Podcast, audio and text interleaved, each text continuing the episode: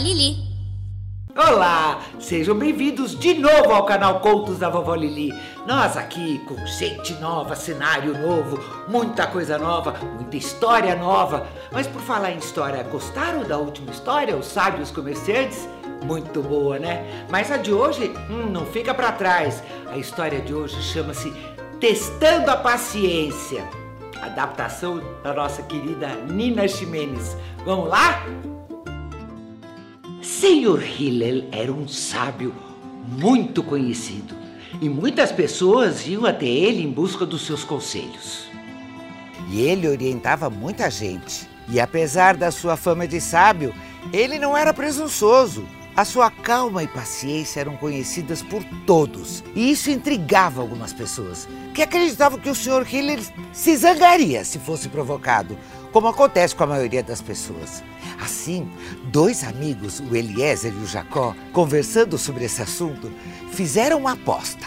Garanto que posso irritá-lo, disse Eliezer, pois eu lhe dou 400 moedas de prata se você conseguir essa proeza, desafiou Jacó.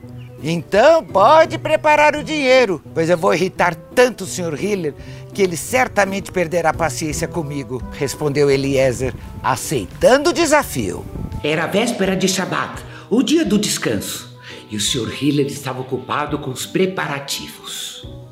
Bem na hora que ele estava tomando banho e lavando a cabeça, o Eliezer parou na frente da sua casa e gritou: Quem aqui é o Sr. Hillel? Vamos, responda! Quem aqui é o Sr. Hillel? Outra pessoa poderia ter ficado irritada apenas com isso, pois quem não sabia onde morava esse famoso sábio?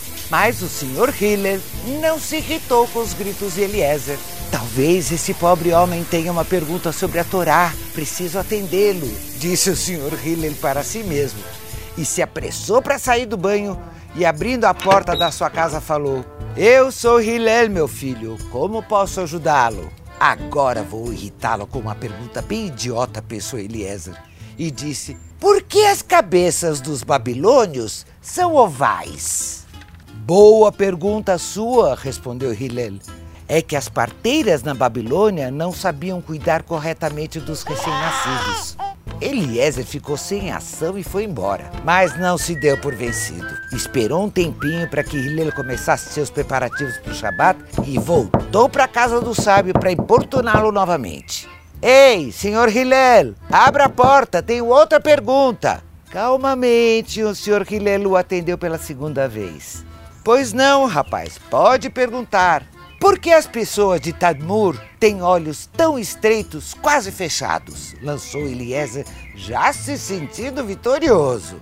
Ótima pergunta, meu filho. É que a cidade de Tadmur está localizada no deserto e o vento sopra areia nos olhos de seus habitantes. Por isso, Deus, em sua sabedoria, lhes fez com os olhos bem estreitos, semicerrados, para que a areia não os irritasse. Eliezer, mais uma vez, partiu desapontado por não ter conseguido tirar o seu rilé do sério. Jacó ria do fracasso dele. Ah, seu tonto! Falei que você não conseguiria irritar o velho? Ah, é?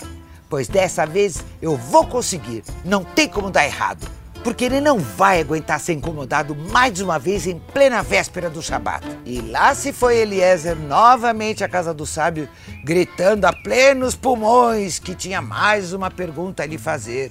De novo, o Sr. Hillel recebeu com muita gentileza e simpatia. Pergunte o que quiser, meu jovem. Por que os pés dos africanos são tão largos? disparou Eliezer, disfarçando uma gargalhada. Excelente questão porque eles vivem em lugares onde há muitos pântanos. E Deus os fez com os pés largos para que não afundassem na lama. Chega! Tomara que só exista uma pessoa como o senhor em toda Israel, gritou Eliezer, chateado. Mas por que, meu filho? respondeu o senhor Hillel pacientemente.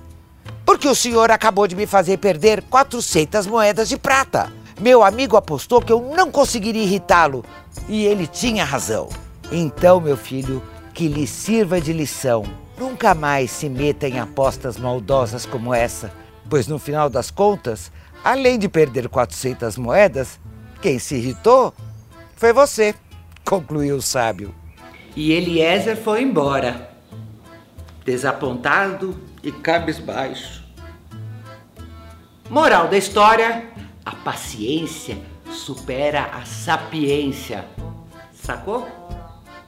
E aí, galera, curtiram a história de hoje? Eu também adorei. Então não se esqueçam, hein? Semana que vem a gente tá junto de novo. Em novo dia e horário. No domingo, às 18 horas. Ah, não se esqueça. Manda sua mensagem pra vovó. Eu adoro saber o que vocês estão achando do nosso canal. Até a semana que vem.